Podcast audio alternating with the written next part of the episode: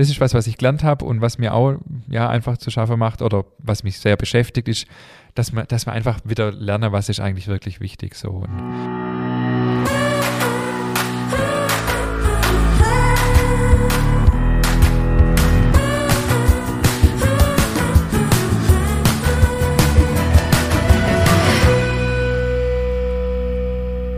Hallo und herzlich willkommen zu einer neuen Folge unseres Podcasts Nachtschicht. Mein Name ist Ingmar Grimmer und mir gegenüber sitzt der etwas müde aussehende. Bitte was? er streckt sich. David Haas. Hi David. Hi, guten Morgen. Müssen wir an der Stelle eigentlich mal sagen, dass mir die, äh, die Einleitung jedes Mal neu aufnehmen, weil das hört sich wahrscheinlich so an, wie wenn das immer die gleiche wäre, oder? Ja, das stimmt, aber äh, du machst das so routiniert schon, das klingt immer gleich. Eigentlich könnten wir das weglassen und immer das gleiche nehmen. Ich habe echt, äh, neulich war ich laufen, habe ich mir echt tatsächlich Gedanken gemacht, ob das nicht blöd ist, wenn ich immer das Gleiche sage. Aber da ist mir eingefallen, Gerd Rubenbauer, kennst du noch, der Kommentator früher von der ARD? Der war ja schon dafür bekannt, hat immer Guten Abend allerseits. Das war Okay. immer dann sein Einstieg. Und ich dachte, ah, so ist das bei uns auch. Ja, du denkst, äh, ich gucke immer abends noch äh, Wirtschaft vor acht an, wenn ich es schaffe. Äh, und der sagt immer, ähm, und wie immer an dieser Stelle, einen schönen Abend, wo auch immer Sie uns zusehen. finde ich auch immer geil. Also jedes Mal endet der so, finde ich echt auch cool. Also da können wir es ja so lassen. Oder, oder Genau. wie hieß die äh, bei Leute heute früher, die Nina Ruge? Ja. Die dann immer, alles wird gut am Schluss. Echt? Ja, Okay. das Ja. fand ich immer ein bisschen, bisschen platt, aber Ja. naja. ja. Naja. Äh, Folge 66. Da wäre es eigentlich an der Zeit äh, für ein kleines Ständchen, oder? Mit 66 Jahren. Oder fängt es- der Podcast an. Ist Schnapszahl, ja? Wir könnten auch einfach uns jetzt betrinken hier. es ist- es ist noch ziemlich früh am Tag. Ähm, ja, was war diese Woche los, David? Schieß los, was geht? Du, bei mir, ganz normale Wahnsinn wie immer. Alles, alles gut, viel zu tun, ähm, aber alles top. Alles top? Ja. Alles tipp, alles top? Alles tipp, alles top. Wir hatten letzte Woche, das sollte man vielleicht auch hier, hier erwähnen, deine wunderschöne Brote hier. Haben wir das schon erwähnt? Nee. Haben wir noch nicht erwähnt. Wir Nee. haben deine Brote hier zu Gast und haben äh, äh, schöne Fotos gemacht. Ja. Kruste und Krume. Das ist unfassbar, wie sexy Brot sein kann, gell? Das ist jetzt übrigens mein Hintergrundbild bei meinem, äh, bei meinem Rechner im Büro. Echt? Gut. Äh, ja, genau. Also Hintergrund ist der quasi, oder der David und sein, äh, und der Michi wahrscheinlich, haben Fotos gemacht, so in Nahaufnahme von der Kruste, von der Brot, von verschiedene Brotkruste, verschiedene Brotkrume und das ist so, ich hab's, äh, also meine Mitarbeiterin im Büro kam neulich rein und gesagt, oh, was hast du für einen coolen Hintergrund? Und dann habe ich ihr die Bilder gezeigt und ich habe es schon mehrere Leute gezeigt und eigentlich jeder sagt so, boah, das ist voll faszinierend. So in Nahaufnahme, so ein, so ein Ausbund von einem Baguette. Es ist auch wirklich, wenn man sich das wirklich mal, also wir haben das ja mit so einem Makroobjektiv aufgenommen und wenn man sich das wirklich mal im Detail anschaut, was da drin ist, das ist so faszinierend. Also, es ist, also gut, für mich jetzt faszinierender wie für den Michi. das war einfach, aber es ist schon geil, Ich was da drin voll also faszinierend. Richtig Wahnsinn, was da drin abgeht. Also es ist schon wirklich, wirklich Mega sehenswert. cool, ja, absolut, ja. Dann haben wir äh, auch der nächste Genussabend übrigens. Mhm. Nächste Woche ohne dich. Ja. Oh. Oh. Aber mit Alex Siegel, Brot und Kaffee. Ich bin echt mal sehr, sehr gespannt. Wir haben ähm, uns gestern erst wieder zusammen telefoniert und äh, die letzten Details besprochen. Wird richtig gut, ist ausgebucht, aber an dieser Stelle Werbung. Äh, Im Mai gibt es noch Plätze für den Brotgenussabend mit uns zwei. Mhm. Also wer noch ähm, ein Ostergeschenk sucht, äh, das wäre die Gelegenheit. Ähm, es gibt noch Plätze für den Mai und ich glaube auch für den Juni. Äh, Brot und Käse im September ist ausgebucht. Brot und Kaffee für der zweite, ich weiß gar nicht genau wann das ist, im Oktober glaube ich, gibt es auch noch ein paar Plätze. Aber wie gesagt, jetzt im, jetzt im ähm, Mai, genau, im Mai, Anfang Mai mit uns zwei hat es noch ein paar Plätze. Also an dieser Stelle äh, können wir euch jetzt endlich auch mal anbieten, dass ihr auch Plätze buchen könnt und die sind nicht, nicht schon ausverkauft. Ja. äh, also für den Mai gibt es noch Plätze. Ähm, dann gibt es dieses Jahr auch wieder der Käsemarkt in Wackershofe. Ah, okay. Ja. Und zwar also für alle regionale äh, Zuhörer, Zuhörerinnen. Der Käsemarkt in Wackershof ist ja eigentlich eine Institution hier. Tausende Besucher, Zehntausende, glaube ich sogar, jedes Jahr in Wackershofe, wo wir ja auch schon mal äh, Erfolge direkt aus dem Museum gesendet haben. Äh, und zwar wird es dieses Jahr ein Käse- und Genussmarkt. Ah. Also eigentlich äh, müssen wir da auch fast wieder einen Podcast machen. Absolut, ja. Ich habe aber leider keine Zeit, weil mir nicht stand. wann, wann ist der? Der ist am 7., 8. Mai. Okay. Äh, wir sind da ja jedes Jahr mit Hof Engelhardt eigentlich immer gewesen, außer jetzt die letzten zwei Jahre war ja keiner und dieses Jahr haben wir einen eigenen Stand. Äh, der Markt hat, wird sich ein bisschen verändern wohl. Wie gesagt, Käse- und Genussmarkt, aber an dieser Stelle schon, auch schon mal Werbung. Äh, ist ein paar Tage nach unserem Genussabend, ich glaube, der ist am 4. Ja, dann lohnt es sich auch mal für die weit angereisten. Genau, mache doch gleich ein langes Wochenende in Halt raus. Genau, ja. Übernachtung in Reverspluch, Ja, ja, perfekt. äh, Frühstücke bei uns und dann am Wochenende noch schön auf der Käse, auf der Käse- und Genussmarkt. Ja, was will man mehr, oder? Also das ist wirklich ein Markt, ich, ich, also ich liebe den Markt, weil das ist einfach so eine entspannte Atmosphäre. Ich- Ja, ich sag mal, in Nicht-Corona-Zeit war echt immer mega viel los und äh, du hast halt einfach Brot am Stück verkauft, äh, weil jeder will irgendwie was mit Holm nehmen. und Brot bietet sich da oft an oder klar, Käse wird natürlich auch viel gekauft. Man kann verkosten, man kann, die Leute laufen dann oft mit so Zahnstocher rum. Ich weiß jetzt nicht, wie sie es dieses Jahr machen, aber so war es halt seither und haben überall probiert und da gab es noch Schafsmilch, Schafsmilchseis und so. Mhm. Ähm, also sehr, sehr cool und wir haben dieses Jahr auch wieder einen Stand. Cool. Ähm, ja, habe ich schon Ich- richtig Lust drauf. Meine ich war noch nie dort. Echt? Also Ja. das würde ich dir dann echt mal sehr ans Herz legen. 6. 7. Mai. Nee, 7.8. 7. 8. Mai. Okay. Nee, aber weil einfach auch Käse, weißt du, du liebst ja auch äh, gute Käse. Dorfkäserei ist ähm, natürlich auch immer am Start und richtig cool, ja, macht echt Laune und ja, genau, macht da immer Spaß, äh, macht da immer Spaß dort zu arbeiten, weil einfach die Leute sind entspannt und hab Ja. richtig Lust, ja. Gut, ist halt auch von der, von der Ding her, von der Location her schon überragend cool, gell? Das Voll. alte, das alte äh, Freilicht, Freilandmuseum. Überragend. Und dann, ja, und dann äh, verkauft man da auch ziemlich viel Baguette, weil die Leute dann auch praktisch, ja, das direkt essen, weißt du, so runterbrechen und der Käse nebenher mit essen und so. Und du kommst einfach gut ins Gespräch mit den Leuten, die Leute sind gut drauf. Ja. Wenns Wetter gut ist, das steht und fällt halt mit dem Klar, Wetter. Einmal logisch. hat man schon Regen, da war es dann ein bisschen blöd, da haben wir echt mega viel auch übrig gehabt, aber naja. An, Anfang Mai könnte man Glück haben, aber. Und der. Käsemarkt ist auch immer der Stichtag, ab dem es bei uns Focaccia gibt. Ah, Also das ist immer der erste Tag, an dem es Focaccia gibt. okay.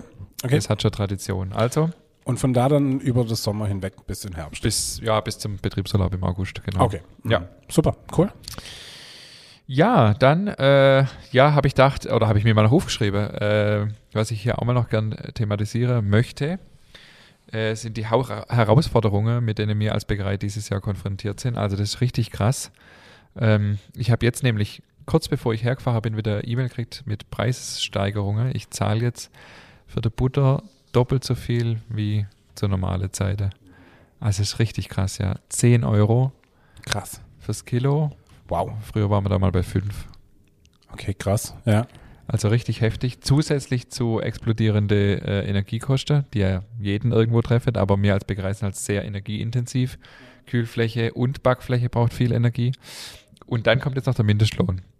Also das soll ja im Juli auf 10,50, glaube Und im Herbst dann auf 12 Euro. Und das Problem ist nicht der Mindestlohn an sich, sondern dass das ganze Lohnniveau insgesamt ja steigt. Das heißt, ich kann natürlich auch einer gelernten Kraft dann nicht mehr den Lohn zahlen, den sie seither kriegt, sondern muss da ja auch hoch. Logischerweise. Und äh, ich bin gespannt, wie das dieses Jahr weitergeht. Also im Moment bin ich so ein bisschen, äh, pff, also jedes von den drei für sich genommen wäre irgendwie verkraftbar, aber alles drei mehr oder weniger zur gleichen Zeit ist richtig heftig. Ähm, bin ich mal gespannt, wohin das führt. Klar, Rohstoff, Energie und Lohnniveau bei alles drei steigt auf einmal. Ich meine, du hast doch, wann hast du die Preiserhöhung gehabt? Jetzt auf erste erste. Ja, da wirst du ja fast nicht drum rumkommen. Nee. gell? Ich meine, Nee, also ähm, es, es, es ich, äh, klar, man kann natürlich ein Stück weit immer überbrücken oder abfedern. Ähm, ich gehe davon aus, dass die Rohstoffkosten auch mal irgendwann wieder runtergehen.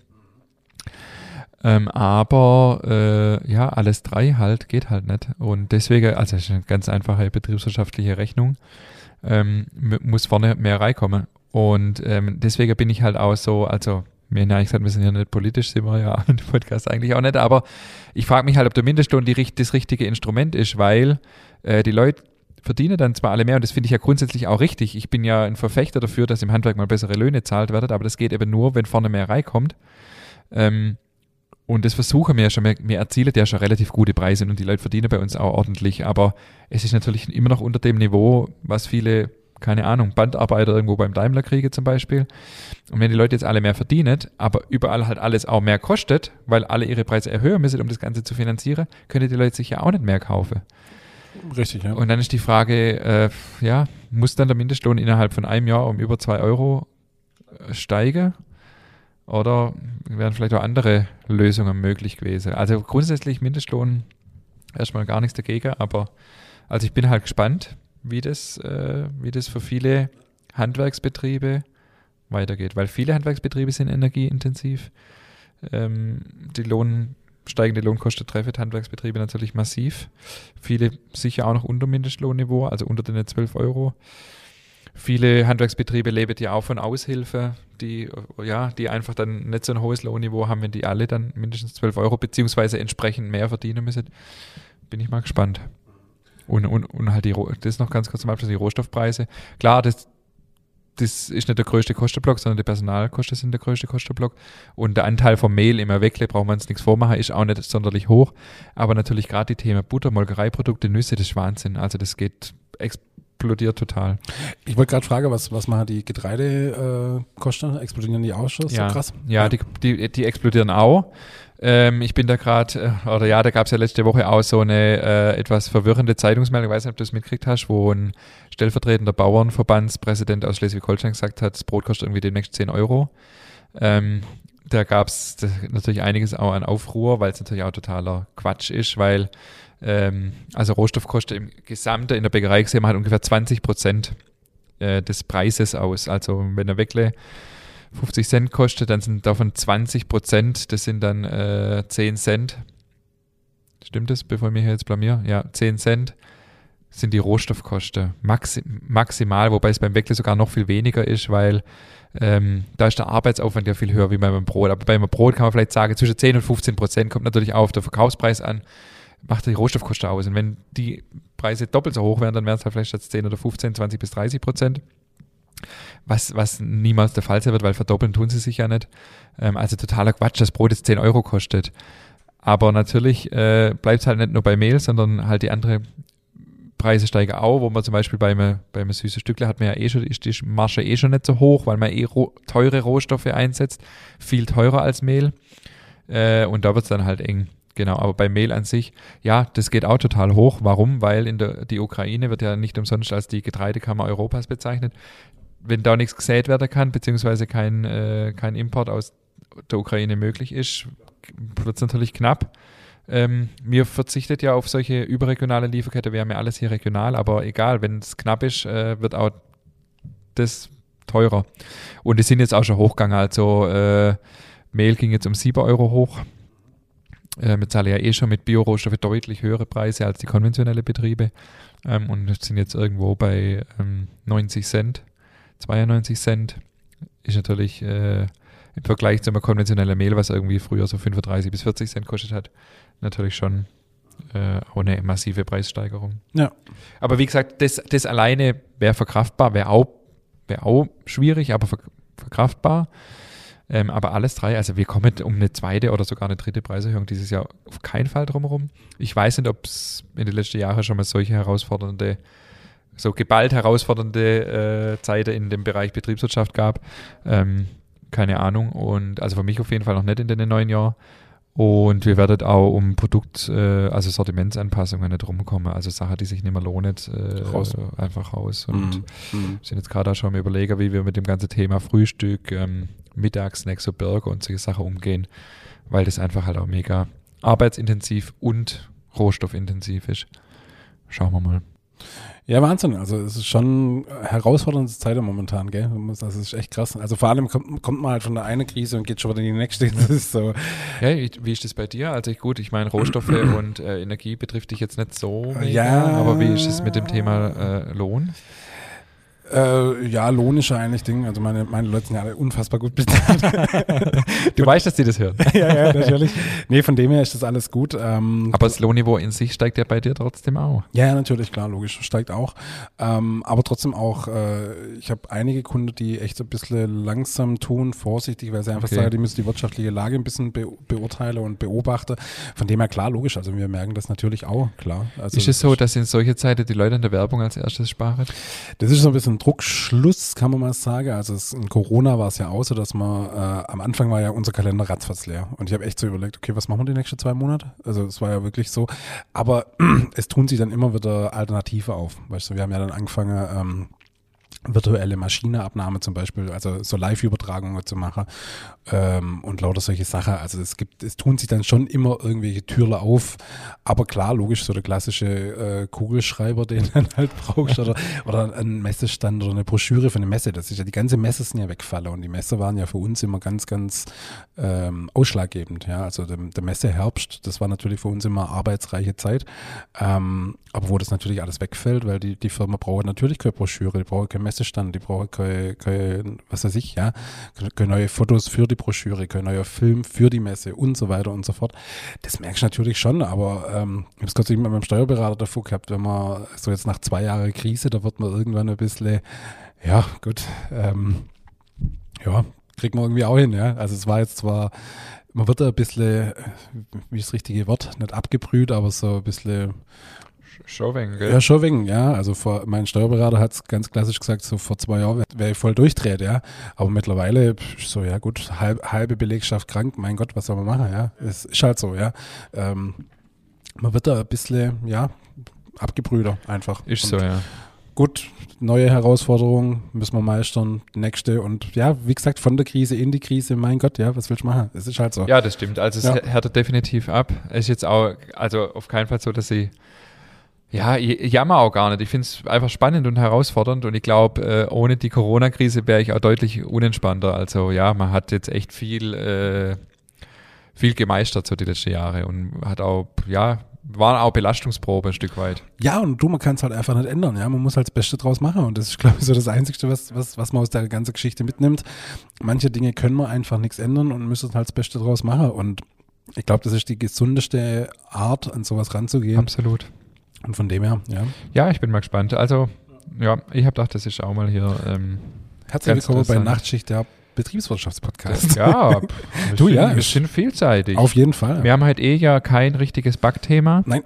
Äh, wir wollen heute äh, mal ein bisschen über das Thema sprechen, dass, äh, also wir haben ja vor zwei Wochen schon mal das Thema Ukraine-Krise angesprochen und es hat sich jetzt viel äh, entwickelt. Also äh, ich oder meine Familie und ich, wir haben eine zehnköpfige ukrainische äh, Flüchtlingsfamilie aufgenommen. Das fand der David so spannend, dass er gesagt hat, da machen wir einen Podcast raus. Bevor wir da einsteigen, habe ich aber noch ein bisschen Feedback dabei. Äh, und zwar fange ich mit dem an, das kam heute erst, das fand ich aber so witzig, dass ich das noch als drittes Feedback mit einbaue. Und zwar die Anekdote, ich weiß nicht, ob du es gelesen hast heute schon. Und zwar von unserer Mona, die sich den Fenstertest gewünscht hat, den wir ja letztes Mal oder vorletztes Mal nochmal mit eingebaut haben, hat geschrieben, PS noch eine kleine Anekdote. Als ich anfing, euren Podcast zu hören, kannte ich nur das Nachtschichtfoto von euch. Da habe ich eure Stimmen verkehrt herum zugeordnet. Ich dachte, dass du derjenige bist, der da lässig auf dem Tisch lehnt und David hinter dem Tisch steht mit den verschränkten Armen. Irgendwann habe ich dich dann mal wegen deines Buches gegoogelt und da ist es mir aufgefallen. Aber es fällt mir jetzt echt schwer, mich wieder umzugewöhnen. und ich habe auch direkt die passende Erklärung, warum sie das gedacht hat. Weil, nee, kann ich mir nicht erklären, weil ich bin eigentlich der lässigere von uns beiden. Nee, weißt du warum? Weil du immer sagst, dass du so gut aussiehst. Deswegen war doch klar, dass sie gedacht hat, dass ich du bin. Deshalb, das kam mir sofort in den Sinn, habe ich gedacht, das muss ich, ja, ja. das muss ich heute auf jeden Fall äh, platzieren. Aber ich finde es spannend, weil mir geht's oft aus, wenn ich den Podcast höre und die Gesichter nicht kenne, dann überlegst du ja schon, okay, wem gehört jetzt welche Stimme von den beiden so. Wenn du genau weißt, okay, das ist jetzt halt, was weiß ich, äh, Jörg und Thomas, dann überlegst du halt, okay, wer ist jetzt eigentlich Jörg und Thomas, ja. Aber ist schon spannend, ja. ja aber ich fand, ich musste auch schmunzeln. Also die, Mail habe ich doch gelesen, ja. Und fand das wirklich sehr, sehr witzig. Ja. auch. Okay, dann haben wir noch zwei, äh, zwei echte Feedbacks dabei. zwei ursprünglich geplante Feedbacks. Genau, und zwar einmal von der, ähm, von der Bettina. Die äh, hat vor drei Wochen uns entdeckt und ähm, sie versteht auch jedes Wort, weil sie aus Baden kommt. Das ist nicht äh, ganz so weit weg. Und sie schreibt die Folge mit Renate und Marco hat sie sehr berührt. Und sie hat die Vesperstange sofort backe. Die Vesperstange ging ja auch mal viral, äh, nachdem das Backbuch rauskam. Äh, und fand ich auch ganz witzig, die Beschreibung. Ich lese mal vor. Sie sind fantastisch geworden, obwohl ich mich nie an ein Rezept halte. Ich habe fürs Frühstück Meerwasser genommen, den Sauerteig habe ich mit meiner Livito Matre angesetzt, Mehl habe ich Dinkelvollkorn und Dinkel 630 genommen, genommen, das halbe Wasser durch Joghurt ersetzt und später noch einiges an Wasser dazugegeben. Anstelle Honig habe ich flüssiges, inaktives Malz genommen, mein Senf war körnig, den Kümmel habe ich weggelassen. Ansonsten bin ich fast streng nach Rezept vorgegangen. Beim nächsten Mal werde ich die Hefe um einiges reduzieren, das hätten schon ein paar Leute geschrieben. Mhm. Genau, das konnte ich dieses Mal nicht, denn das Brühstück hat so geil gerochen, dass ich eine längere Stockare nicht überlebt hätte. Die erste Stange habe ich noch heiß verdrückt. Gebacken habe ich die Stangen auf meinem Backstahl.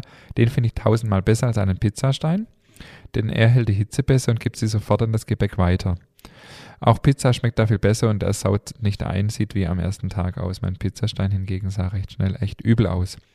Nur der Käse war lasch, ich habe Gouda verwendet. Das nächste Mal nehme ich vielleicht einen Bergkäse. Was für einen Käse nehmt ihr denn? Genau. Und Laugen weg mit ohne Butter und Nutella. Das ist okay. Punkt für mich. Also mir nehme den, äh, den Reibekäse von der Dorfkäserei, der ist tatsächlich sehr kräftig. Also im Gouda ist der vielleicht tatsächlich ein bisschen zu flach. Also kann man auf jeden Fall Bergkäse bieten. Ist Ja. bestimmt gut. Ja, ich habe ja damals auch der, der wie heißt der jetzt nochmal von der Dorfkäserei? Michael Redmann. Michael Redmann, der hat uns ja auch Käse da gelassen und ich habe dann ja auch Grieb und habe dann äh, so Kau äh, Käselauge-Stangen damit gemacht. Das ist halt einfach, der Käse ist halt einfach ein, Brett, absolut. Also klar, ein Gouda ist halt einfach ein, Ah, ein das ist- 0815 ja. Kindergartenkäse. So. ja, also lauter Gegenschau. Ja, voll. Ja. Nee, von dem her klar, immer natürlich ein kräftigerer Käse nehmen, das gibt natürlich dem Ganzen nochmal. Absolut. Dann haben wir auch noch ein Feedback von der Simone. Lieber David, lieber Ingmar, ich bin leidenschaftliche Brotbäckerin und habe vor zwei Wochen euren Podcast für mich entdeckt und finde ihn echt mega. Ich bin mittlerweile bei Folge 44, also Respekt, 44 Folge in zwei Wochen und höre euch quasi in jeder freien Minute. Auch das Backbuch habe ich mir zugelegt und bin echt begeistert. Ähm, dann kommt eine Frage zu der Krimmerle. Der Sauerteig wird ja mit Weizen 1050 angesetzt und Anstellgut. Nimmst du dafür Roggen- oder Weizenanstellgut oder ist das bei der Menge egal? Äh, ich habe ja schon zurückgeschrieben, aber hier vielleicht nochmal die Antwort auch für, für andere, die sich das fragen. Ähm, also bei der geringen Menge ist es genauso gut möglich, ein Roggeranstellgut zu nehmen. Wenn man aber Weizenanstellgut da hat, ähm, geht, geht beides. Also macht äh, kein riesiger Unterschied. In dem Rezept ist der Sauerteig eh äh, sehr stark, sage ich mal, für die Geschmacksbildung zuständig, nicht unbedingt jetzt für den Trieb. Ähm, funktioniert. Ja, Okay, funktioniert. Ja, dann steigen wir mal ins Thema ein. Was meinst du denn mit Brotbrücke? Ah ja, genau, Steht Brotbrücke habe ich noch hier. Steht ja noch auf der Liste, ja? Ja, das wollte ich auch noch erzählen. Und zwar ähm, fand ich das auch ganz spannend. Es passt ja auch thematisch heute ganz gut. Ähm, ich habe mir extra den Text noch hier reinkopiert. Ähm, eine Hilfsaktion des Atelier Ernährungswende mit Unterstützung der Freien Bäcker e.V. Die Freien Bäcker sind, äh, was früher Slow Baking war. Ah, gibt es das nicht mehr Slow Baking? Ah ja. Ähm, Das heißt Okay. jetzt die Freien Bäcker e.V. Ich weiß nicht, da gab es irgendwie was. Der Angriffskrieg Russlands auf die Ukraine hat lebenswichtige Versorgungsstrukturen zerstört. In vielen Regionen des Landes fehlt es den Menschen an Lebensmitteln und viele hungern. Die Lage für die Menschen in der Ukraine hat sich durch die erbitterten Kämpfe dramatisch zugespitzt. Brot in die Kornkammer der Welt zu schicken scheint absurd. Obwohl in der Ukraine so viel Getreide geerntet wird, sind nun viele Menschen in belagerten und beschossenen Städten und Regionen von direkten Hilfslieferungen abhängig. Damit das Grundnahrungsmittel Brot verlässlich die notleidenden und hungernden Menschen in der Ukraine erreicht, organisiert die gemein gemeinnützige Gesellschaft Atelier Ernährungswende zusammen mit dem Berufsverband Die Freien Bäcker eine schnelle, effiziente und anhaltende Versorgung der betroffenen Gebiete in der Ukraine mit Brot. Handwerkliche Bäckereien backen deshalb ab sofort in Sonderschichten Brot mit hohem Sättigungswert und langer Frischhaltung, das von zentralen Sammelpunkten in Deutschland in die Ukraine gefahren und dort verteilt wird. Unter dem Titel Brotbrücke Ukraine wird diese Lebensmittelhilfe in enger Abstimmung und Ko Kooperation mit der Koordinierungsstelle für Lebensmittelhilfen der Ernährungswirtschaft in die Ukraine des Bundesministeriums für Ernährung und Landwirtschaft der Bundesrepublik Deutschland und dem Projekt Agri, Agri-Trade Ukraine organisiert. Die Brotlieferungen werden zeitlich und logistisch gebündelt und in kürzester Zeit von staatlichen Stellen in der Ukraine in die notleidenden Regionen transportiert. Fand ich eine coole Aktion irgendwie. Mhm, mhm. Sehr cool. Ähm, habe mich direkt mal gemeldet, dass wir, äh, dass wir auch Brot backen können. Äh, und und fand es dann ganz interessant einfach, dass sie gesagt haben, also man muss in der Lage sein, wenn man sich als Bäckerei meldet, mindestens 280 Brote backen zu können und verpacken, weil das immer eine Palette ist. Am besten, und man muss in der Lage sein, Brot mit guter Frischhaltung zu backen. Fand ich dann auch ganz witzig, dass ihr das dazu schreibt. Ähm, klar, ich meine, so ein, so ein äh, Kasten Vollkornbrot hält sich ja Tage. Ähm, aber ich habe jetzt noch keine Rückmeldung gekriegt, ob es gebraucht wird oder ob es schon genügend gibt, keine Ahnung. Fand ich aber äh, dann irgendwie spannend. Aber coole Aktion auf jeden Fall. jeden Fall, ja. Wirklich, ähm, absolut lohnenswert, ja.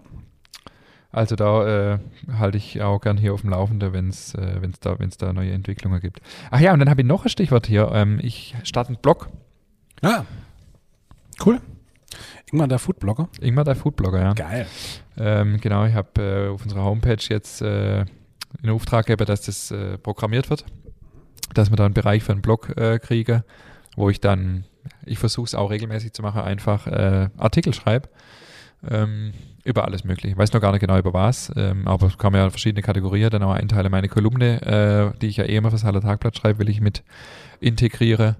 Und ja, auch darüber halte ich hier mal auf dem Laufenden. Mhm. Also so ein, zwei Projektler gibt es doch, die so ein bisschen zusammenkommen dieses Jahr, aber das sind so Spaßprojekte. Ja, nee, habe ich richtig Bock. Ja, finde ich gut. Ich meine, auch so jemand wie du, du hast ja auch echt Spaß am Schreiben. Von Voll, dem her ist das Spaß, ja. ähm, für dich ja genau das Richtige.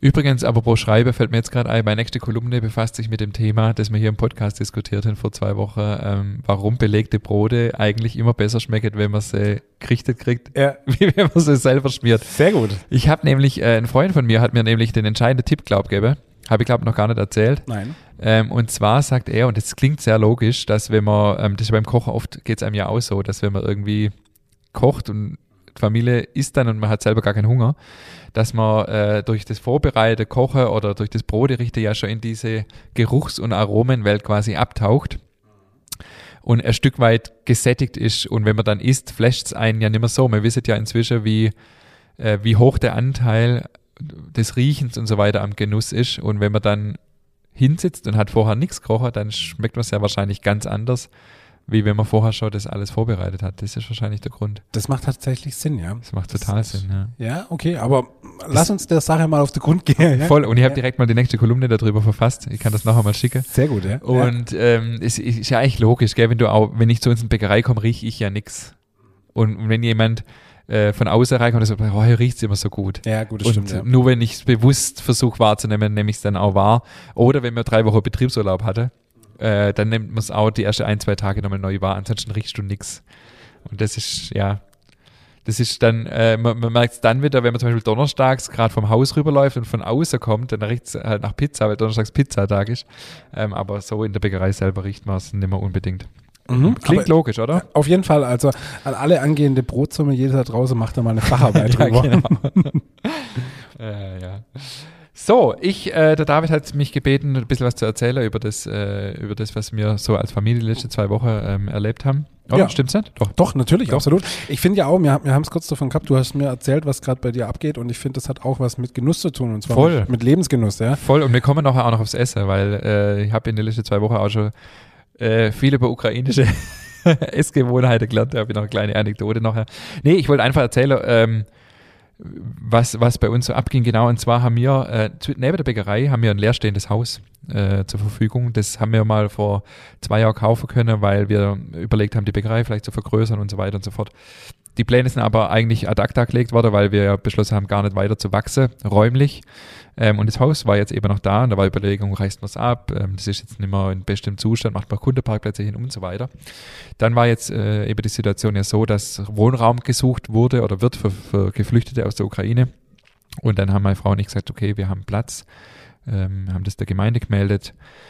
Dann ging das alles relativ schnell, gar nicht über die Gemeinde dann, aber über eine äh, Privatinitiative, dass eine äh, zehnköpfige Familie Wohnraum suchte in und um Untermünkheim, weil eben eine befreundete Familie schon in Obermünkheim wohnt. Und dann haben wir gesagt, okay, äh, Sie können kommen, sich das angucken. Das war äh, freitags. Samstags ist dann die, sind dann die Eltern schon direkt mit drei Kindern an, angerückt. Die waren im, in der Flüchtlingsunterkunft in Freiburg und haben sich das Haus angeguckt mit der Dame, die das äh, initiiert hat, immer mit Übersetzer, weil gar kein Englisch und auch kein Deutsch möglich war. Und genau, der Vater ist witzigerweise Klempner, also handwerklich begabt. Man muss schon einiges machen und dann haben sie gesagt, nee, sie beziehungsweise wir haben dann, die haben dann von Samstag auf Sonntag schon bei uns im Haus übernachtet, äh, also in, in unserem Haus. Und sonntags haben wir dann das Haus, an, das Haus, um das es geht, anguckt, weil nicht mal Strom ging. War alles abgestellt. Und dann war aber äh, sofort die Entscheidung, dass sie, also sie wollte kommen und wollte das richten. Und dann war die Frage, okay, wo, wo wohnen die dann in der Zeit? Haben gesagt, okay, unser Haus ist groß, unsere Kinder sind eigentlich nie in ihre Kinderzimmer, drei Kinderzimmer stehen zur Verfügung, noch so ein, noch so ein anderer Raum, also ja, drei Zimmer im Prinzip.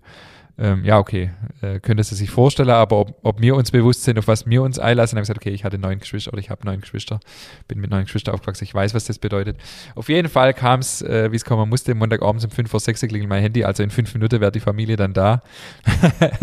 und äh, seitdem haben wir praktisch äh, zehn Ukra eine Familie, eine zehnköpfige ukrainische Familie äh, mit Kindern zwischen 16 und 0. Also das Kleinste ist tatsächlich erst vier Wochen alt äh, bei uns im Haus zu Gast und wir richtet jetzt nebenher und mit viel Unterstützung auch von Leuten aus dem Ort und Freunde und auch von, von dem Vater der Familie ähm, das Haus. Mhm, cool. dass die dort einziehen können. Und das, ähm du hast ja dann auch, also zum einen erstmal wahnsinniger Respekt, also echt richtig stark, was ihr macht, also wirklich cool. Ähm, und du hast doch dann so einen Aufruf auf Facebook, äh, auf Instagram gestartet. Genau, also montags kam dann die Familie, oder montags war dann klar, dass die Familie kommt. Da habe ich dann montagmittags ein Video hochgeladen auf Instagram, einfach so beim Rübergehen in Mittagspause geschwind gefilmt. Äh, und ich habe es nicht zählt, aber ich habe bestimmt 70 Nachrichten gekriegt, wenn es langt. Mit Leuten, die helfen wollten, die spenden wollten, die einfach nur sagen wollten, dass es cool findet, die zu weit weg sind, aber einfach äh, geschwinde Meldung machen wollten. Ähm, also unglaublich. Echt, es hat mich richtig geflasht, wie viel, wie groß die Hilfsbereitschaft ist. Ähm, und ich habe in den anderthalb Wochen jetzt so viel gelernt, äh, wie wahrscheinlich in den letzten sechs Monaten nicht. Äh, einfach über, über uns, über unsere Gesellschaft. Äh, vieles, was mich sehr hoffnungsfroh stimmt. Vieles, was mich auch nachdenklich macht. Zum Beispiel frage ich mich, warum, und da zähle ich mich selber auch dazu, warum haben wir eigentlich alle so gut erhaltene Möbel im Keller? Äh, irgendwie jeder hat gefühlt einfach Sachen, die er aussortiert hat, die nicht mehr gut genug waren für uns. Ähm, hat mich sehr nachdenklich gemacht, in welchem, einfach, einfach dass das, also gar nicht jetzt als Kritik, aber einfach, dass man, dass uns bewusst wird, in was für einem Überfluss wir leben. Ganz ehrlich, wir haben da ein leerstehendes Haus, klar, das ist nicht das Beste. Und ja, ist natürlich auch alles äh, finanziert und so. Und das war ja auch betriebswirtschaftlich sehr äh, sinnvoll und so. Aber es gibt Familie auf der Welt äh, und auch die Familie, die jetzt bei uns wohnt, die hat halt in der Ukraine eine Wohnung mit 50 Quadratmeter gehabt zu zehnt. Krass. Und sind einfach sehr, sehr genügsam. Und mhm. ich frage mich da einfach viele Dinge im Moment. Äh, das finde ich einfach mega spannend. Und ähm, ja, und jetzt äh, wird das Haus übergerichtet in, ja, ich sag mal so, dass, dass man es nutzen kann. Jetzt nicht äh, ultra aufwendig, aber einfach, ja, Böde raus. Ich lerne auch viel handwerklich mal wieder dazu. Habe zum ersten Mal mein Teppichböde rausgerissen. Ähm, macht echt Spaß und ähm, ja, finde ich einfach äh, spannend. Und da habe ich mir, oder ja, haben wir uns ja letzte Woche einfach so ein paar Gedanken ausgetauscht, weil ja, mir wird auch bewusst irgendwie, dass ähm, ja, was, was, mich auch sehr beschäftigt, ist das Thema, ich meine, wir sind hier in Deutschland geboren, äh, so ein bisschen das Thema die Gnade der Geburt, ja, also mhm. wir haben es jetzt schon sehr gut. Und trotzdem jammern irgendwie, jammern wir als Deutsche einfach immer so viel. Ich schließe mich ja da selber gar nicht aus. Und ja, das sind einfach so Punkte, die mich sehr beschäftigen in letzter Zeit. Und wenn es bei allem ganz Furchtbarer, was da passiert, wenn es wenigstens zur Folge hat, dass wir unsere Probleme, in Anführungszeichen Probleme, wieder ein bisschen nüchterner betrachtet und realistischer einschätzen können, weil sie sind wirklich klein im Vergleich zu dem, was viele andere einfach erleben. Ähm, dann ist das schon, wäre das zumindest schon mal ein positiver Nebeneffekt. Nichtsdestotrotz weiß ich natürlich, dass auch hier Leute schlimme Sachen erleben können und das ist gar keine Frage, aber tendenziell sind wir schon so, dass wir einfach über uns, uns über so viele Nichtigkeiten mhm. ärgern, äh, wertvolle Lebenszeit vergeudet und dann sieht man, sieht man so eine Familie, die, ähm, die mit einem VW-Bus über Polen hier nach Deutschland äh, flieht. Ähm, wo der Vater die Familie an die Grenze gebracht hat, hat er eigentlich damit gerechnet, dass er gar nicht mit raus darf, aber weil es mehr wie drei Kinder sind, durfte er dann mit. Ähm, und das fand ich eben halt, ähm, ja, fand ich irgendwie sehr beeindruckend und auch mit welcher, mit welcher Zuversicht, weißt du, wir haben auch echt Spaß miteinander. Also, mhm. weißt du, auch weil wir ja uns mit Hände und Füße verständigen. Also passieren viele situationskomische Dinge. Ja. Ähm, Finde ich einfach spannend. Okay, also das mit der Verständigung klappt dann schon irgendwie so halt. Handy, Google Translate. Ah, ja, das ja. ist unsere Rettung. Also Sehr sonst wird es ja. nicht gehen. Also wäre es echt schwierig, ist viel, viel schwieriger. Eine Tochter, die ist 15, spricht gut Englisch, mit der geht's, mit der können wir dann übersetzen und so. Und die Dame, die das, ähm, die das äh, vermittelt hat, die ist Russlanddeutsche, also die Familie spricht Russisch, nicht Ukrainisch und die übersetzt dann auch mal, wenn sie da ist und ansonsten wirklich Google Translate. Also das ist echt unsere Rettung auch, weil wir ja viel auch besprechen müssen, gerade jetzt was die Renovierung im Haus angeht. Hatte ich jetzt, bevor ich hergefahren bin, nochmal kurz eine Besprechung mit ihm, wie machen wir das, wie machen wir das, machen wir da Fliese, machen wir Tapete, geht alles über Übers Handy. Okay, ja, du, perfekt. Also Gott sei Dank hat man die technische Möglichkeit, dann kann man sich einfach besser verständigen. Voll. Also, ja. und äh, ich habe auch wieder was gelernt. Es gibt eine App, das wusste ich gar nicht. Äh, da hält man die, das Handy mit der Kamera über ein Übersetzt. Dokument Übersetzt. und dann wird es übersetzt. Mhm. Also wusste, wusste ich nicht. So habe ich in Moldawien meine ganze Speisekarte gelesen. Ah, krass, ja. ja. Also Aber auch handgeschriebenes. Ja, ja, voll ja, krass. Das ist wirklich krass. Und ich schreibe wirklich schlampig, wenn äh, es schnell gehen muss. Ja, Aber das klappt. Das funktioniert also, einwandfrei, ja. Echt spannend, ja. Und da dachte ich, vielleicht können wir auch mal so ein bisschen, muss jetzt nicht heute sein, aber ähm, vielleicht ist es für der eine oder andere auch interessant, so ein bisschen über Unternehmerthemen äh, reden. Also ich finde, dass wir als Unternehmer auch äh, eine gewisse gesellschaftliche Verantwortung einfach haben. Und ich bin ja eh so eingestellt, ähm, wir nehmen ja nichts mit. Also es ist schön jetzt irgendwie auch Dinge zu besitzen und klar ist es schön auch ein Haus zu haben, aber wir nehmen ja nichts mit und es tut uns ja nicht weh, wenn wir Dinge teilen und ähm, das äh, fand ich auch spannend und auch Erfolg, das habe ich mir auch noch aufgeschrieben, das ist auch was, was mir bewusst wurde, dass Erfolg eigentlich kein Selbstzweck ist. Also, was bringt es mir, erfolgreich zu sein? Was ist überhaupt Erfolg? Das ist nochmal, also so fast schon philosophisch. Ähm, aber wenn man Erfolg haben kann, was wir mit unserer Bäckerei einfach definitiv auch haben, also das will ja auch gar nicht äh, verleugnen, bei alle Herausforderungen, die es natürlich auch sind. Aber das ist auch so ein Satz, der mir einfach so wichtig wurde die letzten Tage. So Erfolg ist kein Selbstzweck. Und, ähm, sondern man kann damit was, ja, man kann damit was bewirken oder man kann andere Leute unterstützen, finde ich einfach spannend.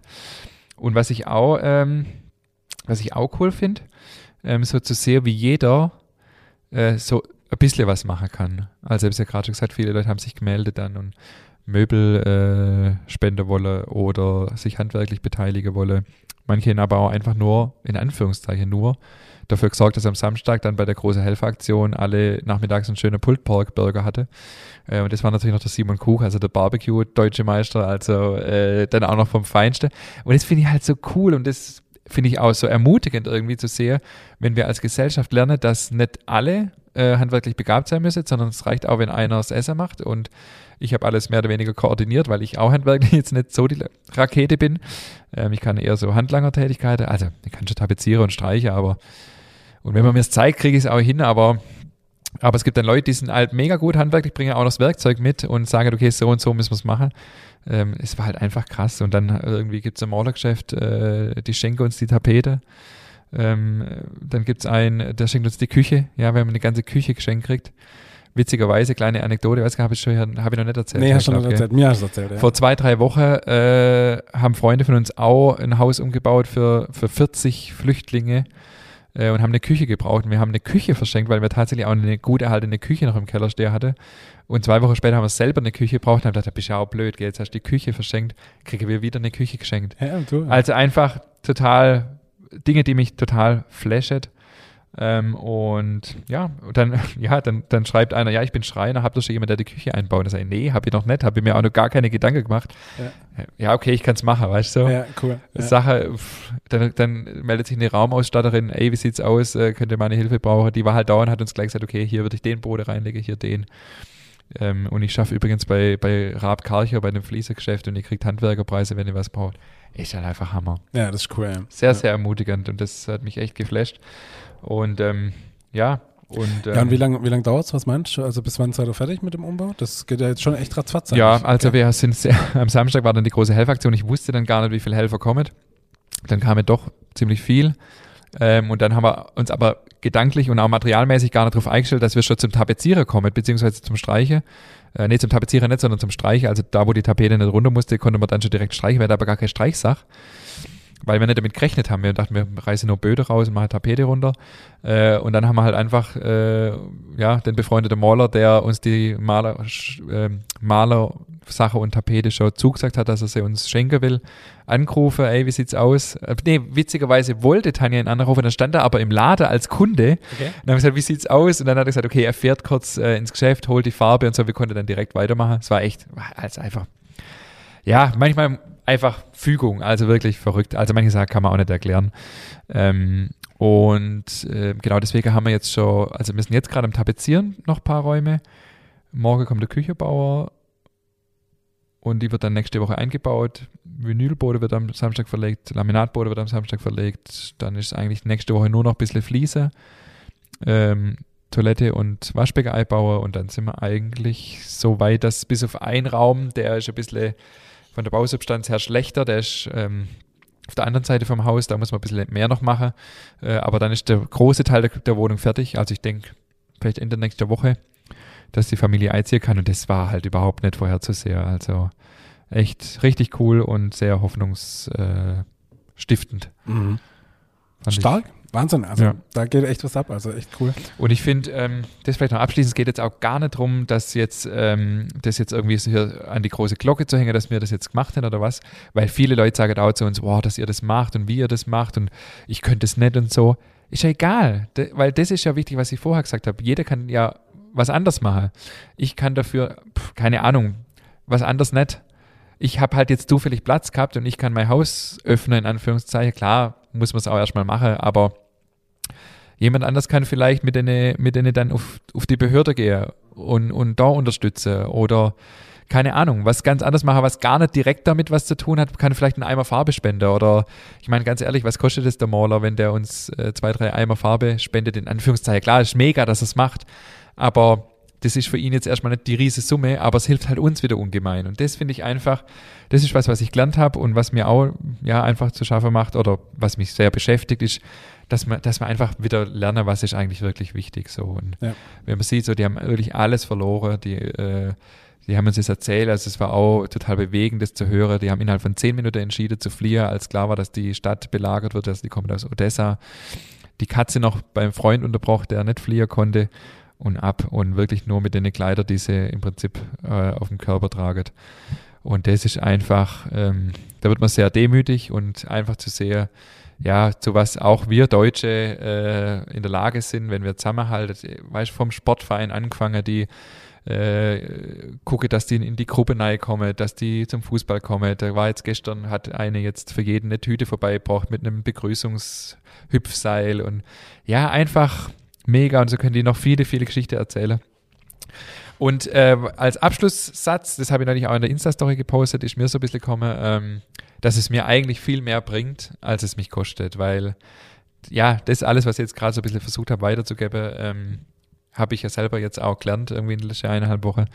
Äh, ich lerne viel über äh, ukrainische Esskultur äh, und einfach über, ja, also einfach übers Leben. Und das äh, ja, das ist einfach das Leben und das hat auch viel mit Genuss zu tun, wie du vorher auch schon gesagt hast. Also wirklich da überhaupt in dieser Situation im fremden Land ohne ein Wort zu sprechen, ohne Geld, muss man auch offen sagen. Ähm, zumindest solange bis jetzt irgendwie die Sozialhilfe anlaufen und so ähm, und trotzdem noch positiv zu sein und ja, mit der Herausforderung auch, dass die Kinder das zum Teil ja auch gar nicht verstehen. Also die vierjährige Tochter versteht es natürlich logischerweise nicht selbst die Achtjährige nicht.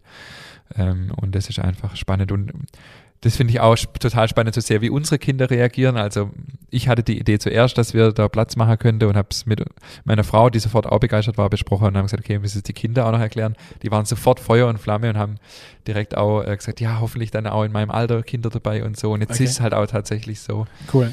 Ähm, ja. Und das ist einfach, ja, ist einfach schön will ich nicht sagen, weil das ist natürlich eine furchtbare Situation, ein furchtbarer Umstand, warum es überhaupt so weit kommen musste, aber ja, genau. Ja, aber es ist sehr bereichernd auf jeden Fall. Auf jeden so, Fall. Ja. ja.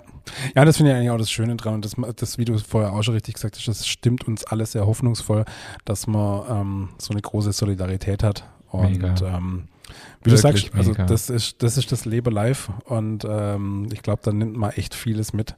Ja. Und wie du sagst, das lassen die, die Alltagsprobleme ein bisschen kleiner erscheinen. Ja. Ja, ja und auch so das, ähm, ja, man wird gelassener mit vielem. Und was mich auch, ähm, was mich auch sehr bewegt für mich selber, weil man ist ja schon auch immer so ein bisschen Besitz, kann es nur für mich sagen, aber so schon so ein bisschen besitzfixiert oder so, weißt du, so aber jetzt ganz bewusst zu sagen, okay, in dem neu renovierten Haus teilen wir und lassen da auch eine zehnköpfige Familie drin wohnen. Und dann ist halt vielleicht irgendwie die Wand nachher vermackt oder keine Ahnung. Ähm, ja und? so what? Also, weißt du, so, es ist einfach nicht wichtig, weil es ist nur materiell. Ja. Das absolut. hat mir selber auch wieder sehr geholfen.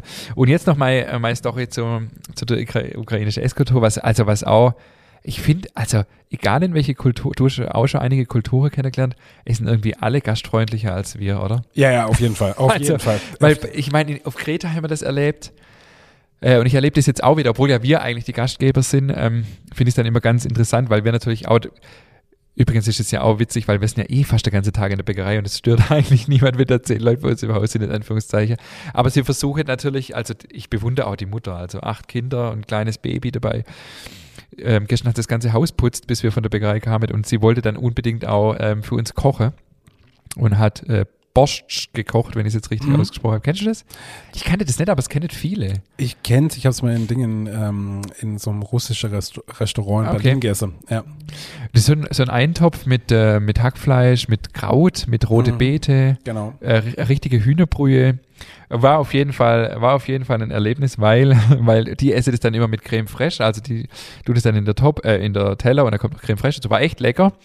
Und dann steht der Vater auf und geht in die Küche und holt eine Knoblauchknolle und verteilt jedem eine Knoblauchzehe und dann haben die zum, zu diesem Eintopf von der Knoblauchzehe runterbissen. Mm. Und dann haben das gesagt, das heißt so lecker. Oh, also meine Ja. Frau und ich, mir ist der Arsch abgelacht. Das Und am hart. nächsten Tag, und es war Freitagabend, am nächsten Tag war der Renovierungstag. Du fragst nicht, wie die alle nach Knoblauch gestunken hätten. Also war Ja. auch richtig, war echt ein Fest. Und was sie, und apropos Fest, jedes Abend ist, also nachmittags, äh, mittags essen wir nicht immer zusammen, weil es passt nicht immer und so. Aber abends äh, essen wir eigentlich immer zusammen. Im Prinzip in Anführungszeichen als Großfamilie mit 15 Leuten am Tisch. Ist ein Fest. Äh, Jeden Abendessen ist ein Fest. Unsere Kinder feiern es. Äh, meine Tochter hat neulich gesagt, sie freut sich jeden Tag aufs Abendessen, weil dann alle da sind. Äh, es ist ein wildes, in Anführungszeichen, Durcheinander. Ähm, man versteht sich zum Teil nicht, aber man spricht ein Tischgebet zusammen. Neulich habe ich ihnen deutsche, äh, ein deutscher Kanon beigebracht. Okay. Beziehungsweise sie kannte ihn zum Teil auch schon und es war einfach, ja, es ist einfach Genuss pur. Ähm, sie feiern die Backware. Ähm, sie haben schon gesagt, sie werden so dick. esset weiß, aber esset ansonsten Schokolade zum Frühstück, aber Ja, an unsere, ja. wegen unserer Backware werden sie dick. äh, trinke Tee ohne Ende. Ich weiß nicht, ob das auch so, ukrainische, so ukrainisches Ding ist. Ähm, also echt äh, sehr, sehr spannend und hat viel mit Genuss zu tun, viel mit Leben zu tun und genau, das an dieser Stelle einfach mal dieser kurze Exkurs. Wahnsinn, Wahnsinn. Also ich finde es wirklich ähm, absolut Hammer, Respekt, Respekt, richtig cool. Ähm, ich, man merkt richtig, wie du äh, sprühst. Das ist schon echt krass. Also man merkt, das ist schon eine, eine Bereicherung so für dich. Und von dem her finde ich auch, ich kann es nur noch mal sagen, das ist absolut äh, lohnenswert, das hier mal zu erwähnen und hier eine Folge drum zum, äh, äh, darüber zu machen, weil es hat einfach was mit Genuss zu tun, Lebensgenuss. Und von dem her äh, ist das sehr angebracht hier, finde ich. Ähm, ja, nee, also wirklich vielen Dank auch, dass du das mit uns teilst, mit uns alle und unsere Hörer. Ähm, wirklich spannend. Äh, ich denke, du wirst öfters mal noch drüber berichten. Das ist äh, spannend. Ich hoffe, es geht äh, gut alles wohl über die Bühne mit dem Haus und so. Wobei, ähm, ich glaube, Abendessen werdet ihr trotzdem noch gemeinsam, wenn das, wenn Das so wäre echt fest ist. schade, wenn das ein bisschen Ja, wegfällt. Also ja. vielleicht äh, lässt sich das weiterhin realisieren. Ja. Jetzt weiß ich übrigens auch, warum wir so einen riesen Tisch haben. Also wir haben ja so einen 3 Ja. Meter Eichetisch bei uns im Haus. Der war seither eigentlich immer ein bisschen überdimensioniert, außer wenn Ja. Besuch da war, aber jetzt braucht man. Ja, perfekt, Ähm, oder? Ja. Ja, cool. Wunderbar. Du, ich würde sagen, vielen Dank fürs Teilen mit der Story. Das war wirklich echt äh, hörenswert. Sehr, sehr gerne. Ähm, und dann würde ich sagen, an dies, wie immer an dieser Stelle, wo auch immer Sie uns zu, einen schönen Abend, wo auch immer Sie uns zuhören. Bis Und tschüss. Bis nächste Woche. Bis nächste Woche.